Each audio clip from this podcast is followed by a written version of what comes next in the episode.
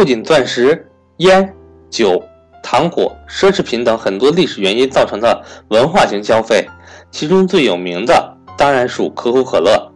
可口可乐已经与美国文化连成一体。当时，可口可乐海外销售非常不明不理想，东方人没有喝可口可乐的习惯，不接受这种饮料，而欧洲传统列强也不接受这种廉价的平民饮料。只有德国等少数欧洲国家引进了可口可乐，美洲国家接受的也很少。目前也只有邻国古巴建立了生产工厂。一九四一年十二月，日本在珍珠港丢下炸弹，美军正式参战。这一事件改变了可口可乐的未来。可以预计，未来的几年里，数以百万计的美国大兵会开往世界各大战场，更会有成千上万的人死去。这对于国家和家庭来说是悲剧，对现任可口可乐公司董事长罗伯特·伍德鲁夫来说，这却是一个极大的机遇。罗伯特·伍德鲁夫曾经上过军校，他认为对于军人来说，战场上必须有兴奋神经的东西，以忍受战争的恐惧和折磨。传统的兴奋物是香烟和酒精，不过战斗期间，军人肯定不能喝酒，那么可口可乐就可以。有效的成为酒精的替代物，于是罗伯特·伍德鲁夫果断向美国军方和国会游说，说明可口可乐对于军人的好处，这也是美国政府关心士兵的象征。罗伯特·伍德鲁夫还绘声绘色地说过，可口可乐是美国美国士兵在家乡常喝的饮料，能够在异国他乡甚至前线喝到可口可乐，对于提升士气非常有效。这也让美国士兵知道自己始终和家乡联系在一起。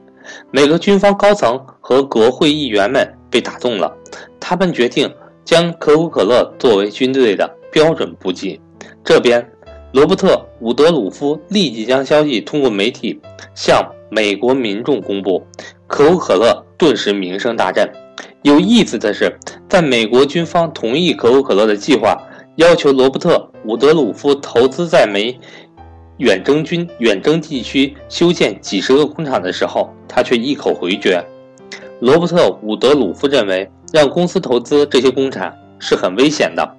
在日军入侵的时候，可口可乐公司在菲律宾和关岛的两个工厂都被敌人敌人占领，血本无归。罗伯特·伍德鲁夫表示，他可以协同修建工厂。必须美国陆军出钱，美国陆军高层非常恼怒，指责是他主动愿意提供可口可乐，军队才同意。现在怎么能出尔反尔？精明的罗伯特·伍德鲁夫却不认账。此时，美国陆军已经骑虎难下，媒体已经知道他们为了士兵会把美国最好的饮料送到战场。如果美国陆军拒绝生产可口可乐，无异于。告诉舆论，自己为了钱不把自己的战士当一回事儿。无奈之下，他们只能硬着头皮和罗伯特·伍德鲁夫谈判。最终，双方决定所有工厂由美国陆军投资，这样可口可乐公司就不承担任何风险，稳赚不赔，还能借机将产品销售到全世界，省下了几千万美元的广告费。不过，美国军方也要求可口可乐公司必须派出。精兵强将到这些工厂提供指导，而且必须将大量原浆运送到这些工厂灌装。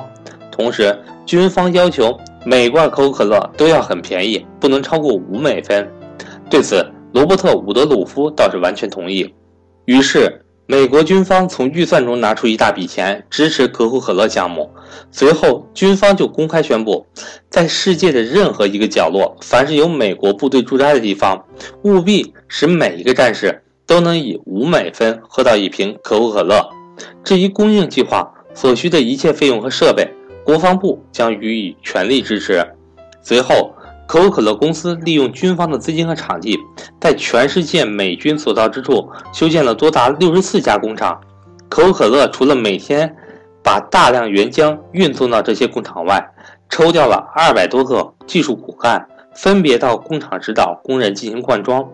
由于军方大力支持，从北非的沙漠到瓜岛的丛林，从了无人烟的大西洋到人口稠密的巴黎。到处都是可口可乐，大量的可口可乐跟随罐头食品和各种蔬菜运送到了前线。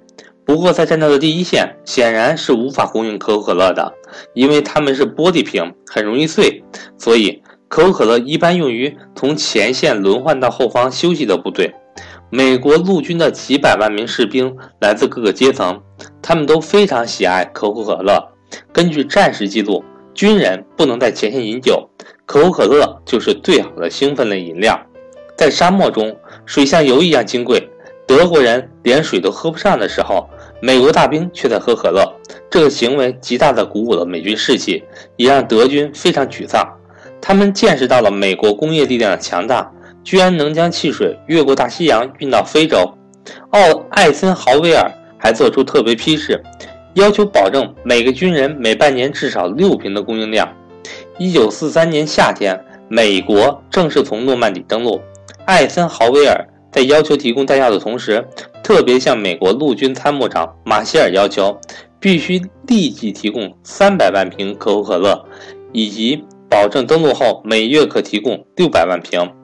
美国民间流传了一个著名的段子：一九四五年六月十九日，艾森豪威尔从战场凯旋归来，美国人为他们的英雄举行了一次丰盛的午宴。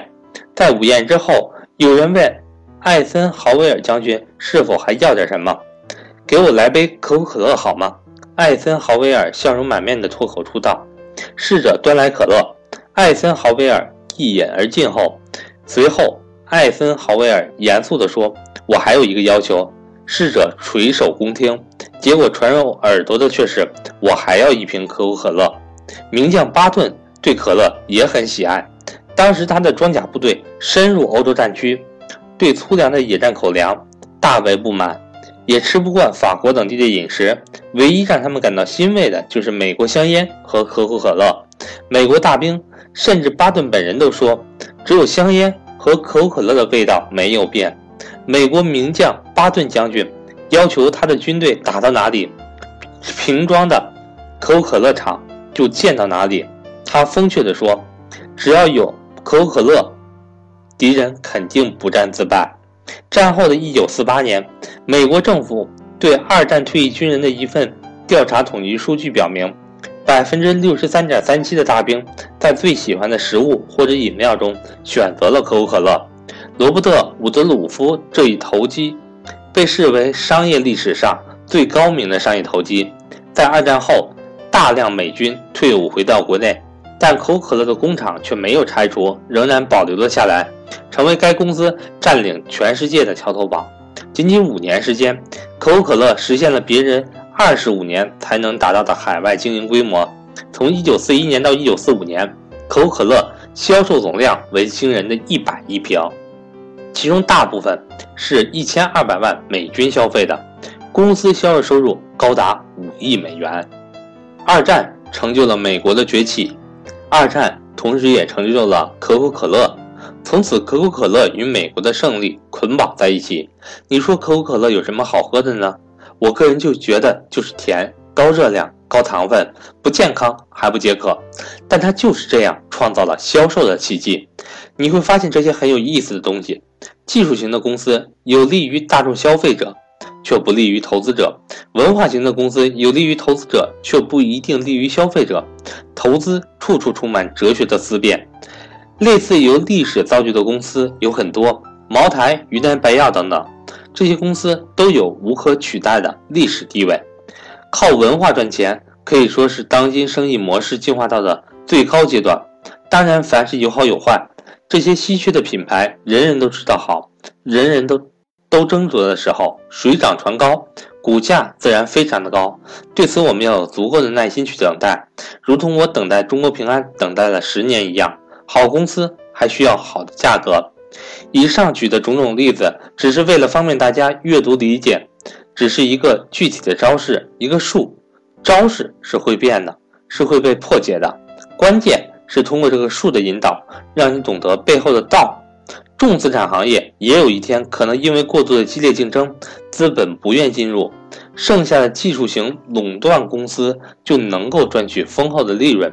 现在大家都知道轻资产好。大家都大量去投资这些行业，为了阻断竞争对手，大量的资源投入，让轻资产变成了重资产。轻与重只是一种比较，矛盾可以转化，时势可以互换。